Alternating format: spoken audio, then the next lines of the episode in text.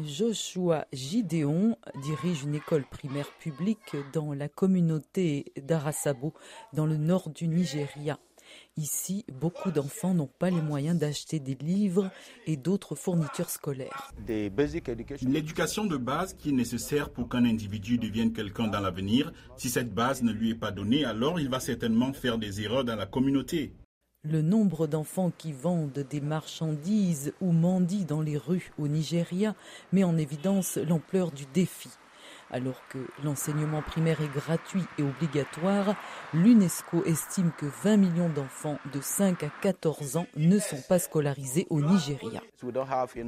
Nous n'avons pas assez de chaises pour que ces enfants puissent s'installer et bien lire. Il n'y a pas d'environnement adapté. Nous avons besoin de bâtiments. Vous voyez que les nôtres sont déjà délabrés. James Rotimi, enseignant, souligne que divers facteurs sont un frein à l'éducation. Il y a des endroits où les filles ne sont pas envoyées à l'école et elles sont mariées précocement. Aussi, dans les zones de conflit où il y a Boko Haram, les gens sont déplacés. Il y a aussi des facteurs économiques. Beaucoup de personnes travaillent tôt dans la vie pour subvenir aux besoins de leur famille.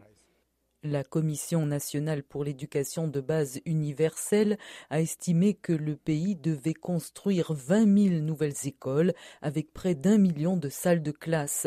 Un projet ambitieux selon l'enseignant, soulignant que seulement 5,4% du budget de l'État est réservé à l'éducation. Il devrait y avoir des démarches pour inciter le secteur privé à investir dans le système éducatif, notamment des allègements fiscaux.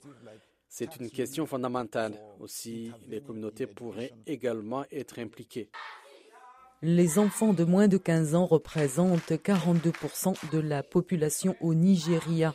Les experts soulignent que la mise en œuvre des politiques éducatives est lente et inégale et ils recommandent d'agir pour que tous ces enfants puissent aller à l'école.